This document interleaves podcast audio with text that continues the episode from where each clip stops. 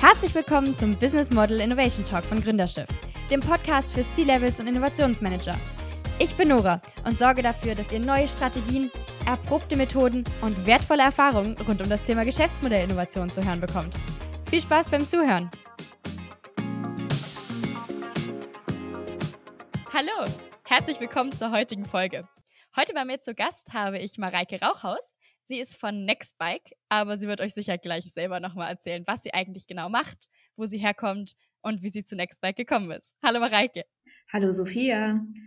Also was ich genau mache.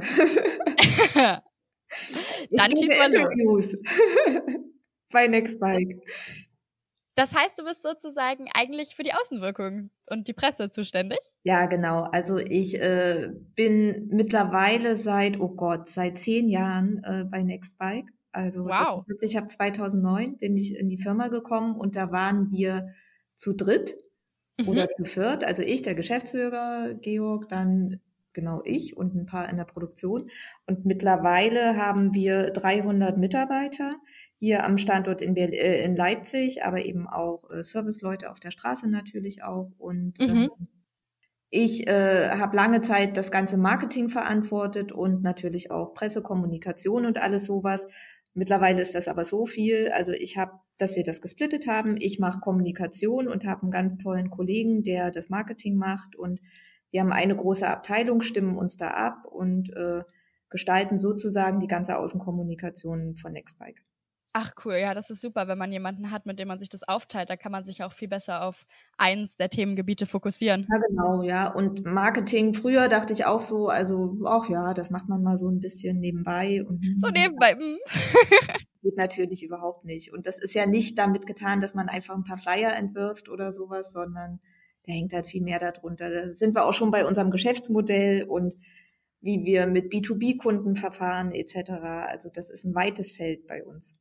Ja, erzähl doch noch mal ganz kurz, was Nextbike eigentlich ist. Du hast gesagt, es besteht seit zehn Jahren. Wie fing das Ganze denn an?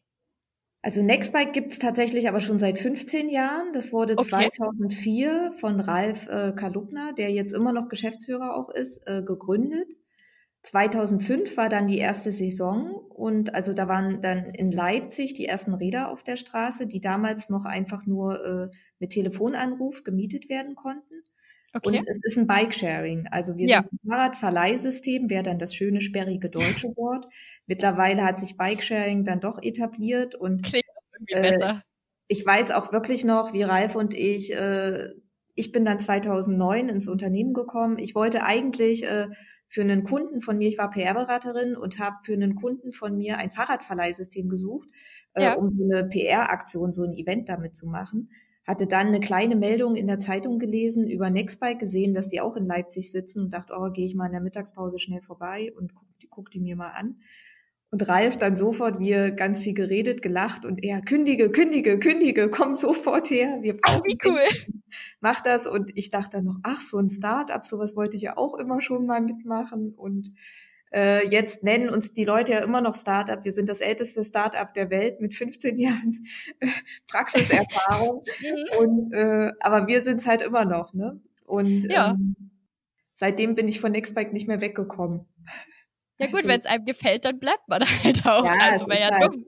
Klar, wir sind halt gewachsen. Mittlerweile, also habe ich äh, eine Abteilung mit sieben Leuten unter mir, die eben alles machen. Früher habe ich das alles alleine gemacht und wir waren wirklich, ich habe neulich mal die alte Telefonliste gefunden, wo dann vier Leute drauf standen mit den Ach, ja süß. Und jetzt gibt es die nicht mal mehr ausgedruckt natürlich, sondern nur noch digital und äh, die ja, ständig geändert, weil Leute dazu kommen. Ja, und Nextbike ist mittlerweile in äh, 26 Ländern aktiv, äh, in über 200 Städten. Wow. Und wir machen eben automatischen Fahrradverleih, genau. Das heißt, du findest Räder auf der Straße, kannst die per App oder immer noch per Telefonanruf, geht tatsächlich auch immer noch über eine mhm. Hotline, mhm.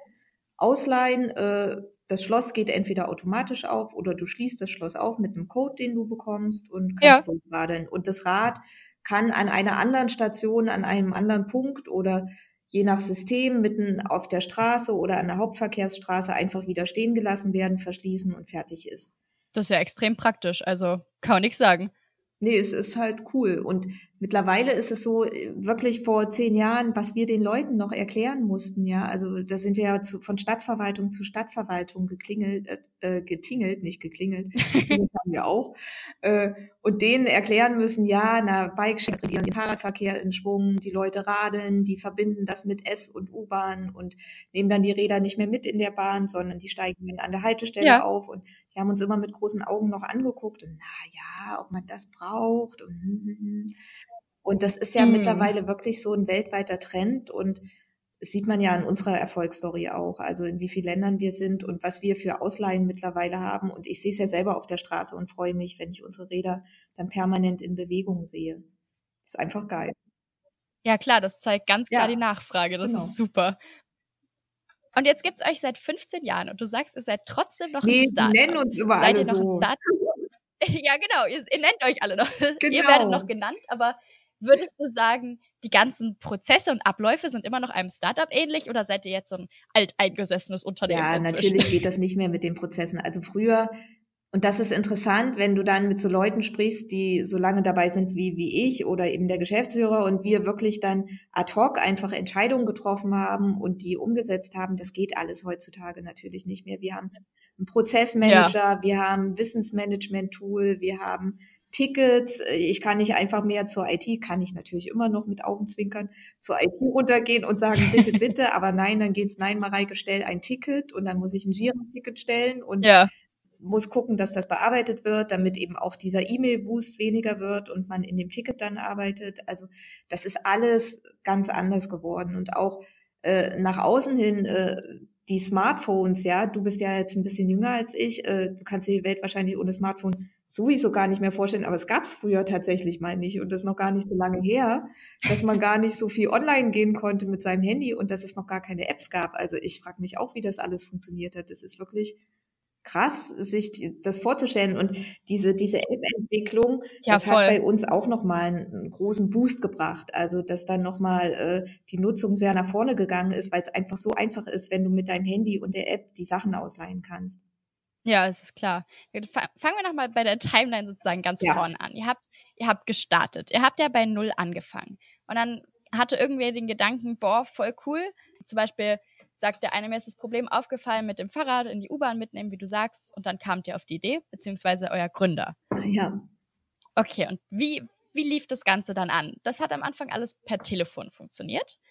Genau, also es war wirklich so ganz äh, kryptisch. Der Ralf, der hatte echt eine ausgedruckte Excel-Liste dabei. Der war alleine, hatte noch einen Kollegen, die waren zu zweit. Ja. Die haben dann 30 Räder in Leipzig auf die Straße gestellt, haben gebibbert, dass die denen nicht geklaut ja. werden. Und die hatten ganz normale Zahlenschlösser dran. Also richtig, wie du so ein privates Fahrradschloss hast. Äh, dann Ach so, der Kunde ja. hat die Hotline angerufen. Hinter der Hotline saß Ralf, der dann rangegangen ja. ist, ja, willkommen bei Nextbike. Und äh, der hat dann auf seine Excel-Liste geguckt, wie der Code von dem jeweiligen Schloss lautet. Welches Fahrrad? Oh Gott.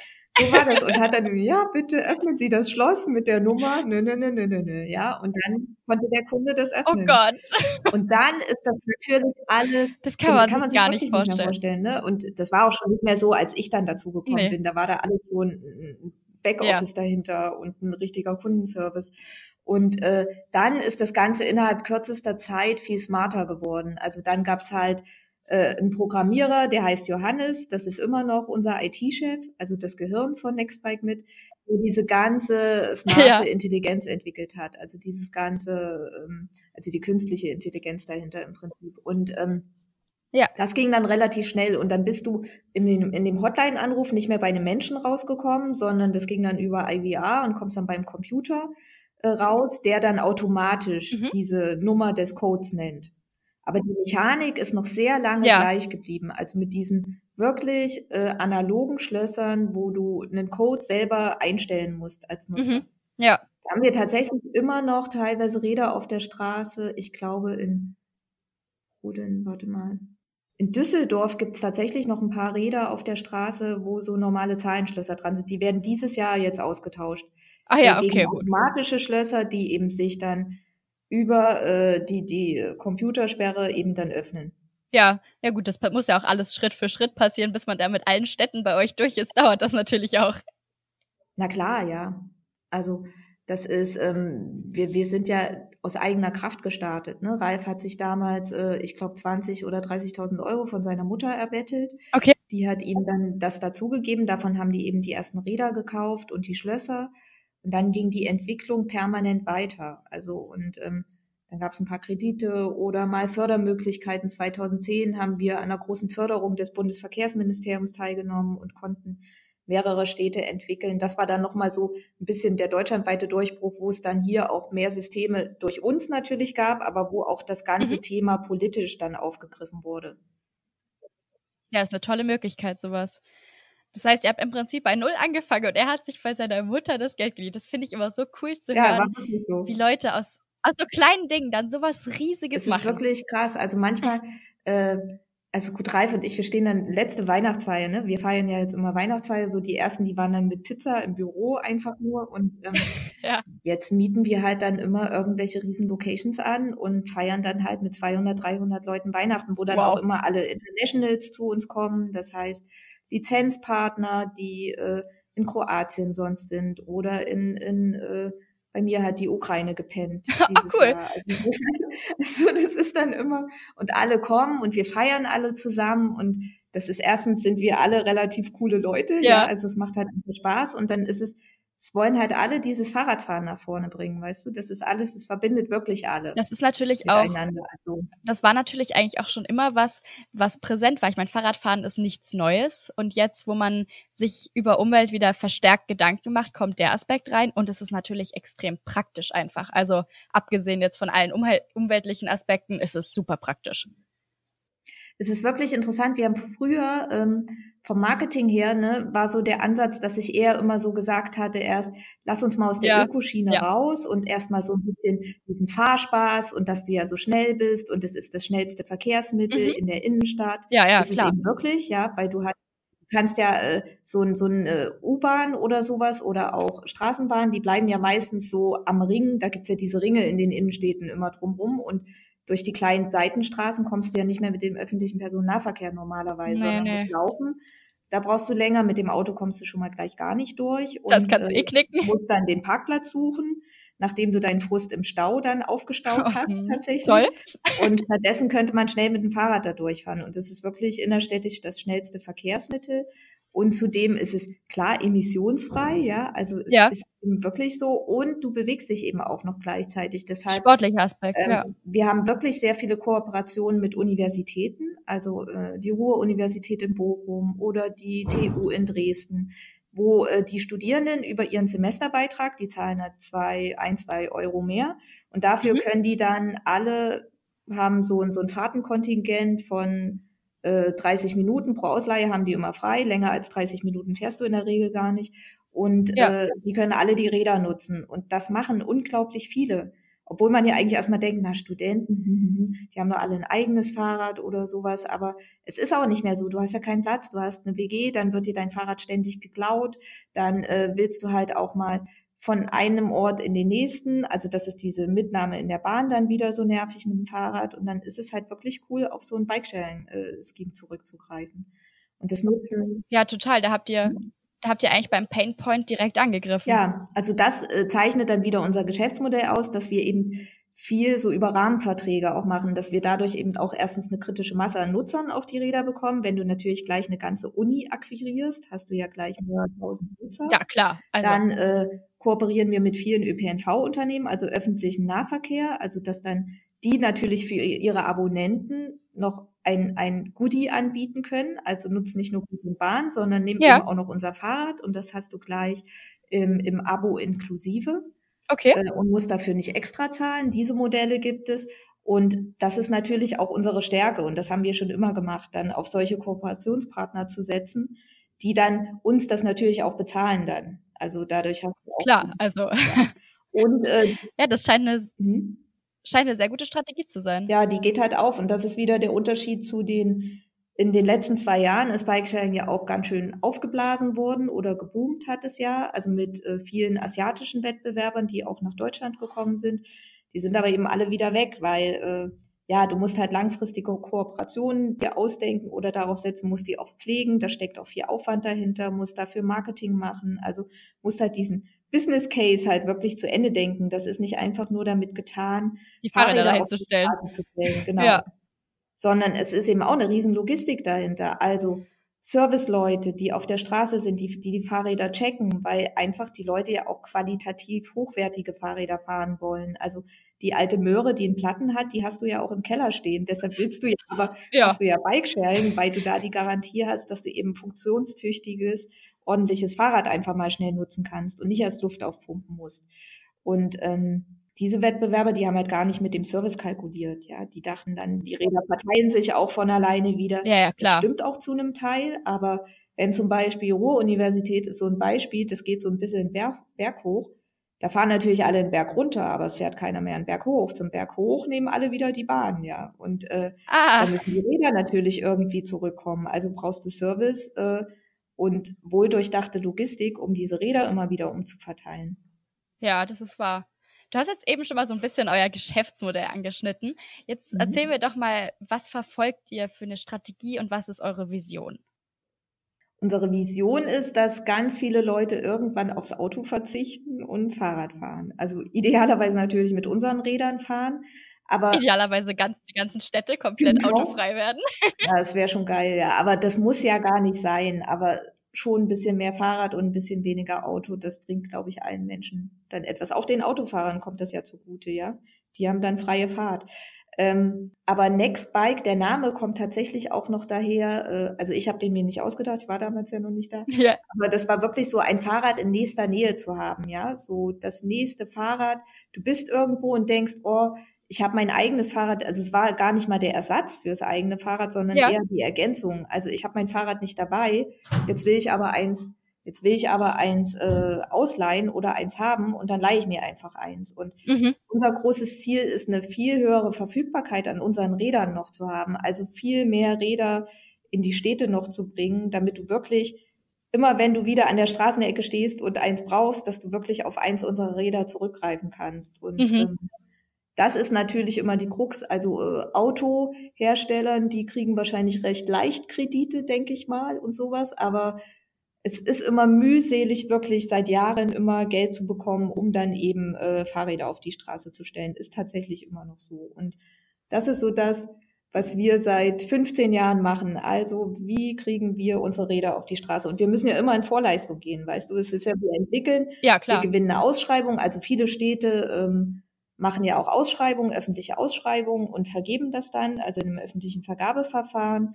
Und äh, wir bekommen dann den Zuschlag, aber wir müssen ja dann erstmal ja. Teile bestellen, produzieren etc. Und die Rechnung stellt man ja immer erst hinterher meistens. Ja, also gut, bei Ausschreibungen gibt es dann Teilbeträge und sowas, aber hm. das muss alles immer erstmal vorfinanziert werden und sowas. Und deshalb müssen die Leute fleißig radeln, damit wir gleichzeitig wieder Geld haben, wieder neue damit, auf die Straße zu stellen. Also ja, ich wollte dich gerade fragen, ist das so, dass sich das selber finanziert, dadurch, dass die Leute die ganze Zeit weiterfahren? Oder ist es teilweise finanziell auch echt schwierig? Es ist, es ist natürlich von Stadt zu Stadt unterschiedlich, ja. Du hast natürlich in, also in Leipzig geht's jetzt total krass ab. Äh, mhm. Frag mich nicht warum. Also gut, ich weiß warum. Wir haben neue Räder in die Stadt gebracht, ah. Neue Modelle. Okay. Kann es aber an sich ja auch nicht sein. Es, ist ein, es sind mehr Räder da. Das ist eben das, was ich mit der Verfügbarkeit meinte. Also der Fuhrpark hat sich jetzt so nahezu verdoppelt mhm. und soll noch mehr Räder werden, aber trotzdem die Ausleihen, die haben sich versechsfacht. Wow. Es sind sechsmal mehr Ausleihen in dieser Saison und das ist einfach, wie du auch sagst, wahrscheinlich der Zeitgeist. Also es ist wirklich Voll. diese Geschichte durch Greta und sonst was ist das doch nochmal ins engere Bewusstsein gerutscht dass du mit Fahrradfahren wahrscheinlich auch schon was fürs Klima tun kannst, ja. Und dass es halt wirklich nicht besonders toll ist. Und da ist jetzt auch nicht Feinstaubfarbverbot, dass die deshalb alle auf die Fahrräder steigen, sondern ich glaube, es tut sich halt schon bei den Menschen im Denken vielleicht. Im Kopf was. Ja. Und ja. Äh, dann probieren das ein paar Leute aus, dann ist das wieder so äh, und zu Mundpropaganda von wegen, äh, na, fahr doch auch mal oder sowas, ja. Und dann merkst du auch, wie einfach, was ich vorhin meinte, es ist halt einfach ein geiles Verkehrsmittel. Du bist halt einfach schnell, es ist einfach, es ist recht sicher, wenn du äh, ein bisschen um dich drum guckst, dass dich kein LKW überfährt, mhm. idealerweise, ja. Also, und du bist halt draußen. Es ist halt auch ein geiles Gefühl. Guck mal jetzt raus, bei uns scheint jetzt die Sonne wieder. Ja, bei uns regnet Oh, der Arm. Ja, ich bin auch mit dem Fahrrad zur Arbeit gefahren. Passiert. Das ist aber auch so ein, so ein Use Case, äh, dass du zum Beispiel ähm, morgens im Regen, habe ich selber schon gemacht, bin ich halt mit der Bahn dann äh, zur Arbeit gefahren und habe mir dann abends aber oder nachmittags ein Rad ausgeliehen, ja, also von uns selber und das abgestellt, weil ich halt dann die, die, die Verkehrsmittel sozusagen splitte. Ich kann mir einfach was auswählen. Und das ist, glaube ich, auch der Zeitgeist, ja, diese, diese Multimodalität, dass du einfach das ist echt klasse. nicht immer dasselbe benutzt, sondern dir das wählst, wie es dir am besten passt. Und diese Wahlmöglichkeiten, das ist, glaube ich, heutzutage viel mehr verankert, als das früher war, ja, dass, dass man das so psychologisch mittlerweile abgespeichert hat, hm. dass man eigentlich sich auch ständig wieder verändern will oder was anderes ausprobieren will. Ja, ich muss sagen, darüber habe ich jetzt bis gerade noch nicht nachgedacht, aber das wäre so praktisch gewesen, heute Morgen mit dem Bus zur Arbeit zu fahren und mit dem Fahrrad zurück. Aber ich habe mich dagegen entschieden, weil ich dachte, boah, nachher scheint die Sonne, da muss ich mit dem Bus zurückfahren. Das wäre ja. Ja, genau, ja. Mhm. Stimmt, das, daran habe ich gar nicht gedacht. Das ist natürlich total schlau. Aber jetzt haben mhm. wir eben davon geredet, mhm. so die Mentalität ändert sich, die Leute wollen ein bisschen umweltbewusster sein. Das sind ja meistens eher die jungen Leute, oder? Hm, also so jung sind unsere Nutzer gar nicht. Also das sind schon dadurch, dass du ja dafür bezahlen musst. Hm. Also äh, ja. Und es ist, also es ist natürlich günstig. Es ist jetzt ein Euro für eine halbe Stunde. Das ist jetzt dann doch noch günstiger als äh, öffentlicher Nahverkehr im Moment ist, also Bus und Bahn. Aber ähm, es ja. sind viele Leute, die halt irgendwie so einen Weg haben, also die mindestens schon studieren, also weniger mhm. Schüler, sondern Leute, die studieren oder die halt schon arbeiten. Und wir haben selber in unseren Erhebungen stellen wir auch fest, das ist auch oft der Arbeitsweg. Also es ist wirklich der meiste Weg ist der Arbeitsweg, gar nicht so ein Freizeitweg. Ach so, ja. Sondern eben wirklich Arbeitsweg, Berufspendler, die zum Beispiel das Ruhrgebiet, wenn du das nimmst, da kannst ja gar nicht mehr Auto fahren, da stehst du ja eh nur im Stau, das macht einen ja irre. Ja, klar, das ist Und ähm, dadurch, dass das aber so eng die Städte beieinander sind, gibt's da ja unendlich viel Berufsverkehr auch. Also Leute, die in Essen arbeiten, aber in Gelsenkirchen wohnen oder sowas, das sind ja wie ja, ja. in einer anderen Stadt, aber dort sind es gleich verschiedene Städte. Und da fahren unglaublich viele mit der Regionalbahn oder der S-Bahn, aber dann diese Mikromobilität, die geht dann eben mit einem Fahrrad am besten dazwischen. Und die nutzen unsere Fahrräder ganz viele sind davon. Ja, denkst du, dass selbst wenn der Preis höher wäre, dass sich die Leute noch immer das ständig nutzen würden, weil es einfach so praktisch ist? Oder denkst du, ihr habt da so diesen einen Preis gefunden, mit dem das wirklich funktioniert? Ich glaube schon, dass wir da so einen Preis gefunden haben. Also du kannst ja verschiedene Abo-Modelle dann machen. Es gibt zum Beispiel für 10 Euro einen Monatstarif bei uns den du, also Spotify, Netflix mäßig, ja, den du dann nach einem ja. Monat gleich kündigen kannst und ähm, ja. äh, im nächsten Monat wieder buchen oder machst zwei Monate Pause und dann wieder buchen. Aber es ist immer so eine Flatrate für eine halbe Stunde. Okay. Ach so, ja, dann, gut. Da inkludiert. Ja, wenn man weiß, man fährt und, öfter und sich dann ein Abo zulegen, ist natürlich auf Dauer auch dann wieder ein bisschen kostengünstiger als jedes Mal zahlen. Genau, und die meisten Fahrten sind halt wirklich innerhalb von einer halben Stunde. Das sind schon solche Kurzstrecken und so Ausflugsfahrten oder sowas, das ist dann halt am Wochenende und richtige Touren, da kommen dann halt eher so Fahrradverleiher, so wirkliche Fahrradläden dann wieder, wo die Leute sich dann Tourenrad mal ausleihen. Oder ja, das sind dann tatsächlich die Räder, die man selber zu Hause hat, teuer. Und für das Alltagsgeschäft sind dann wir diejenigen, wo man dann einfach auf so ein standardisiertes Citybike wie unsere zurückgreift. Also mhm. das ist dann schon so. Aber der Preis, der stimmt schon noch. Ich glaube, wenn das dann zu teuer wäre, dann wird es schwieriger. Aber wir müssen da im Moment nicht dran drehen. Was wir dann machen zum Geschäftsmodell ist eben noch, dass wir eben schon immer Werbung an den, an den Fahrrädern vermarkten. Also ein Sponsoring. In, in Berlin heißt das ganze Ding dieser Nextbike oder hier in Leipzig heißt Durst Express Nextbike, weil dann Ach so, okay. Sponsoren da draufgehen, genau. Die haben dann natürlich ein super Image. Also ja, für. Bikesharing ist ja ein schönes Verkehrsmittel. Das ist ja alles sauber. Und zugleich hast du eine krasse Sichtbarkeit. Ne? Du bist dann als Sponsor auf meinetwegen 1000 Rädern in der Stadt sichtbar, hast 1000 kleine Plakate, ja. mehr oder weniger, die dann auch noch rumfahren und die dann eben auch noch äh, mobil sind und so die Reichweite dann extrem erhöhen. Also das Bessere Werbung kannst du eigentlich echt nicht haben. Finde ich auch. Also buchen Sie bei also, Nextbike. genau. Das, das, ist ihr perfekter Werbungspartner. Ja, ja, genau. Also bitte, bitte einbuchen. Und somit äh, kannst du natürlich als Stadt, also das ist auch mit Sponsoren, dass wir da eine Stadt auch neu entwickeln, zum Beispiel. Also dass dann Stadt, die, die bisher, wo wir noch nicht Bikesharing betrieben haben, weil da nicht in dem ersten Moment die kritische Masse an Nutzern erreicht wird, zum Beispiel irgendwelche Kleinstädte, wo wir dann denken, na ja, mit einem Euro und dann hast du vielleicht 300 Nutzungen pro Tag und das ist dann schon viel, ja. aber verdienst nicht nur 300 Euro pro Tag, musst aber trotzdem den Service ja bezahlen, der die Räder trotzdem wieder zurückbringt mm. etc. Da braucht es dann noch einen Werbekunden dazu, der eben einfach dann damit äh, das subventioniert.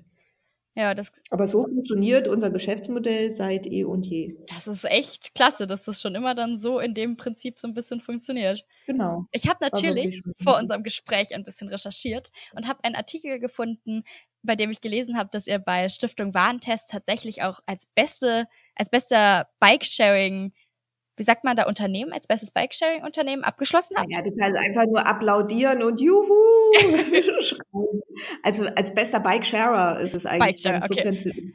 Also substantivierst du es, ja. Da habt ihr natürlich echt was geleistet. Das ist, denke ich, auch so ein kleiner, so ein kleiner Push nochmal, dass man sieht, boah, man, man macht was, was ja, wirklich also gut ist. Ich habe natürlich auch Angst vor dem Test gehabt. Ne? Ja.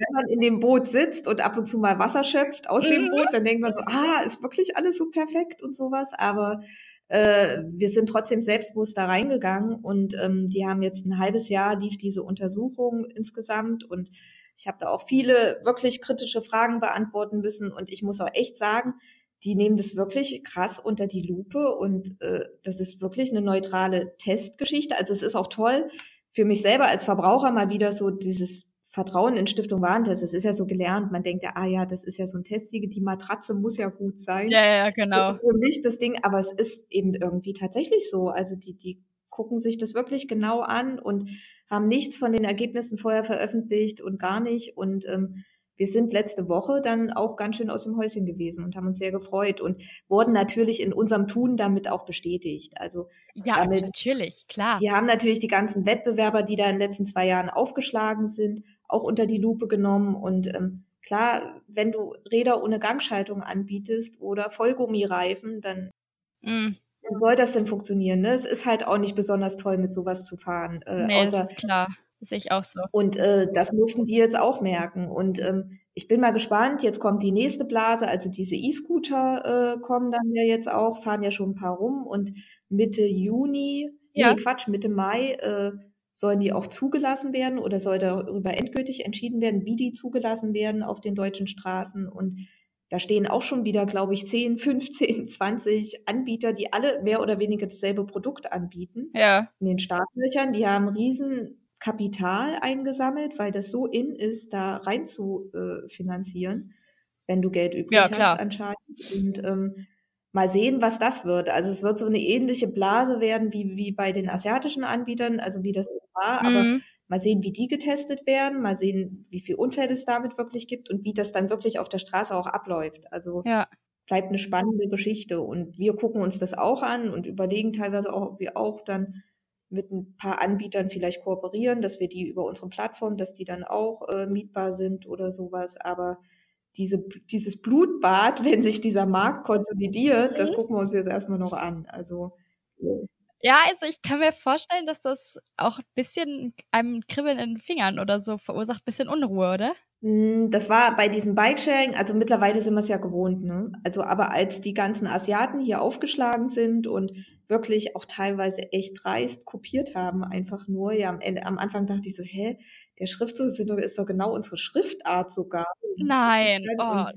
also, oh, ey, ja, und da dachte ich schon so, und wie die dann plötzlich diese ganzen Millionen eingesammelt haben und wir stehen da und uh, uh, wir wollen ja oh auch.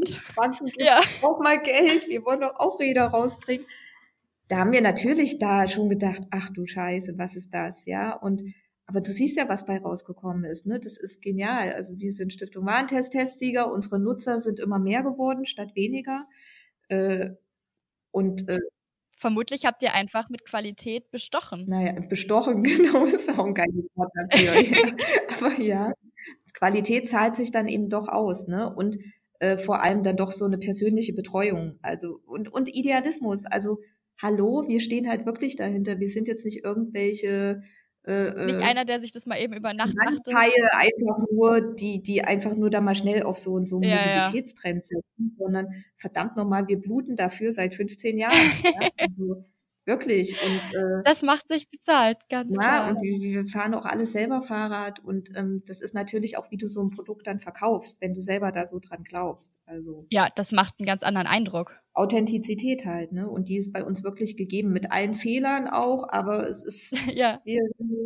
Ja, so ist es eben, ne? Das ist halt die Realität. Was habt ihr für Pläne noch für die Zukunft? Ihr müsst ja irgendwie weiterhin oder habt ihr vor, weiterhin zu bestehen und hoffentlich Marktführer zu bleiben und zu werden? Ähm, kann man da noch irgendwas Neues mit reinbringen? Wie hält man die jetzigen Nutzer und wie kriegt man vielleicht noch mehr Leute dazu? Naja, es ist ja schon so mit den Scootern, äh, dass manche Leute, also vielleicht auch so in so, so Business-Typen, die dann sagen, ich spitze so auf dem Fahrrad, ähm, ja, ich würde halt so einen Scooter nutzen oder sowas, ja, dass wir dann eben überlegen, ob wir für diese Gruppe tatsächlich auch ein Angebot machen oder aber vielmehr liegt der Fokus darauf, eben trotzdem bei den Fahrrädern zu bleiben, eben wo du dich selber bewegst, weil auf so einem Scooter bewegst du dich ja nicht mal mehr selber, sondern stehst du da. Ja. Also und da noch mehr das auszudifferenzieren, also mit Cargo-Bikes, das ist einfach geil. Also das hätte ich persönlich auch gern überall im Sharing-Betrieb, dass ich mir ein Lastenrad ausleihen kann. Ja, wir haben ja. einen Piloten in Berlin bald, äh, wo wir 100 Lastenräder vermieten werden oder eben hinstellen werden und vermieten werden. Weil das ist wirklich noch viel krasser als so ein eigenes Fahrrad. Weil wo stellst du so ein riesen Lastenrad bei dir vor der Haustür? Das kannst ab? du ja nicht selber. Also ja, es wird stimmt. dir wirklich ein teures, wird dir wirklich sofort geklaut. Ja. Und äh, die großen Kisten, äh, die, die, die weißt halt wirklich nicht, wo du es hinstellen sollst. Nee. Du musst es ja draußen stehen lassen. Und wenn du sowas im, im Sharing hättest, ja, eben wirklich um spontan beim Einkaufen oder jetzt im Sommer äh, zur Grillparty das Zeug alles reinzupacken und damit in den Park zu radeln, das ist einfach absolut genial. Und ähm, ja, das ist total praktisch. Das haben wir in Konstanz auch schon. Genau, ich weiß, ihr habt ja Eating und das haben wir, äh, dasselbe haben wir in Norderstedt. Also wir hängen da so ein bisschen mit dran. In Konstanz sind sie ein und ähm, Norderstedt war das andere Förderprojekt in, bei Hamburg. Ah, okay, ja. Genau. Und ist für euch irgendwann noch die Option, dass ihr vielleicht auch E-Bikes mit einbezieht? Genau, das wollte ich auch noch sagen und E-Bikes genauso. Also wir haben ein paar, wir haben jetzt Bilbao zum Beispiel, das ist mit äh, das größte Projekt, wo 400 E-Bikes im Sharing-Betrieb sind.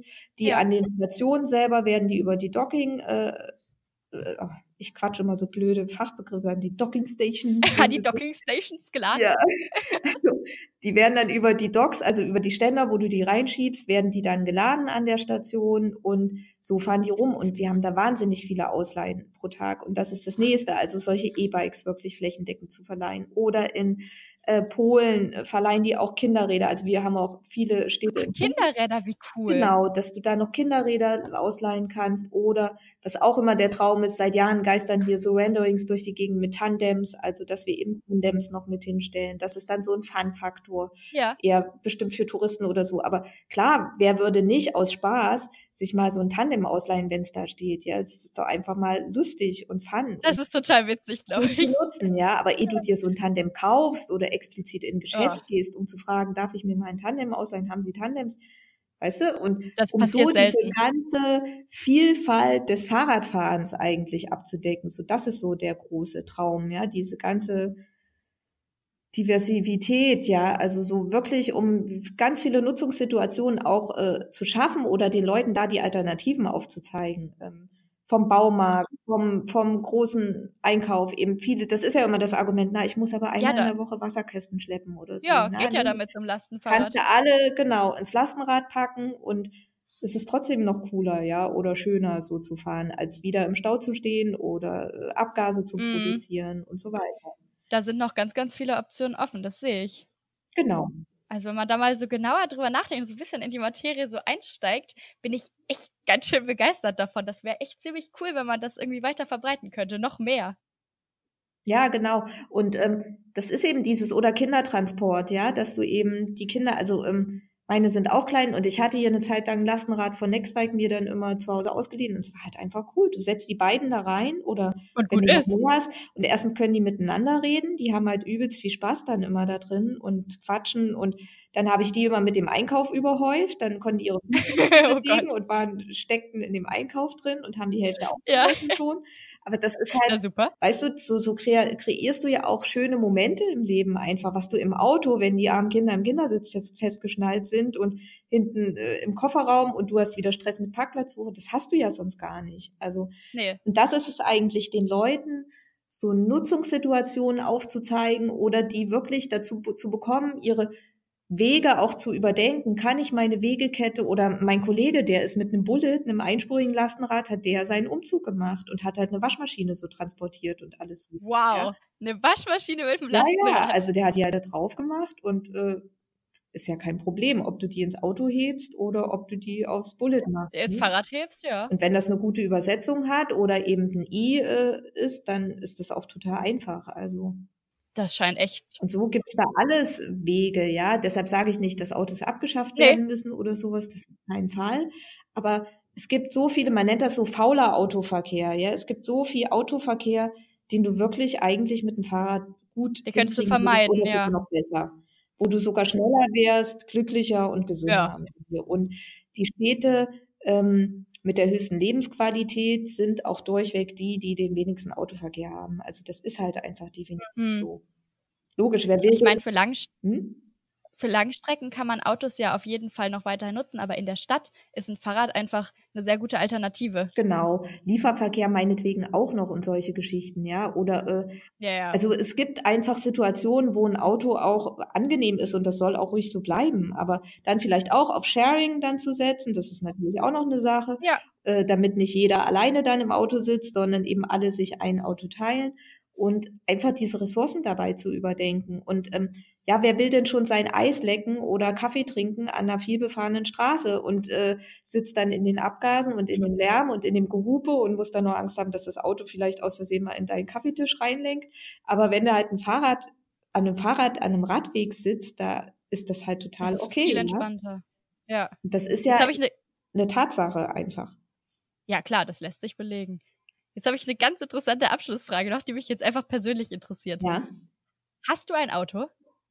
Ich habe ein Auto, was aber nur damit gerechtfertigt ist, dass es ein Bus ist und okay. ich mit diesem Bus in den Urlaub fahre. Also es ist halt wirklich, ey, ich fahre damit vielleicht, ich fahre da nicht mal einmal im Monat, nicht mal meinen Einkauf. Meinen Einkauf mache ich echt auch. Ich habe hinten ein großes Körbchen dran und ich habe mhm. zwei Kinder und einen Mann, der viel isst und äh, der muss natürlich auch noch einkaufen und wir kaufen halt wir machen halt nie so einen Rieseneinkauf, sondern es wird halt in unsere Biokissen hinten aufs Fahrrad dann geladen und sowas. Und wir fahren eigentlich, also vielleicht einmal in zwei Monaten bewegen wir dieses Auto und ansonsten machen wir damit Urlaub. Also und wenn wir zum Großeltern vielleicht mal fahren ja. oder so. Aber das mache ich auch lieber mit dem Zug. Also äh, ja. ich bin jetzt hier in Leipzig, meine Eltern wohnen in Erfurt und da fahre ich 45 Minuten mit dem ICE. Ja. Mit dem Auto fahre ich eine Stunde und was weiß ich, 20 Minuten über A9 und A4 und was weiß ich nicht alles noch.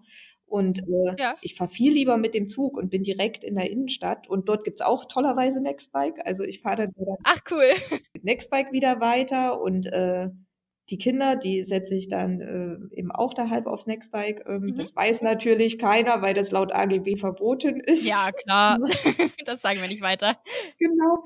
Aber kann ja jeder selbst entscheiden, wenn man dafür haftet. Aber äh, so ist es halt, ja. Und ähm, dieses Auto habe ich wirklich immer nur gesagt, das funktioniert nur, weil wir das eben für einen Urlaub wirklich nutzen. Aber ansonsten, ich fahre mit dem Auto doch nicht hier in der Stadt rum, bin euch blöd. Ist vermutlich auch billiger, wenn du Fahrrad fährst anstatt Auto, dass du ständig tanken musst, oder? Klar, ja. Aber es sind auch wirklich viele unserer Mitarbeiter, die sind am Anfang hier auch mit Auto hergekommen und es sind wirklich viele dann auch aufs Fahrrad umgestiegen. Also ähm, schöne Wandlung, weil die immer als Ausrede haben, ja, ich muss ja die Kinder noch zur Schule bringen oder in den Kindergarten und dann den Einkauf und sowas. Aber irgendwann, ja, du kannst es halt mit Fahrrad machen und dann bist du eben auch, ja, du hast dich halt bewegt. Also ich habe dieses, ich habe jetzt nur noch einen sehr kurzen Arbeitsweg, äh, weil wir hier umgezogen sind und ich fahre leider nur noch fünf Minuten mit dem Fahrrad.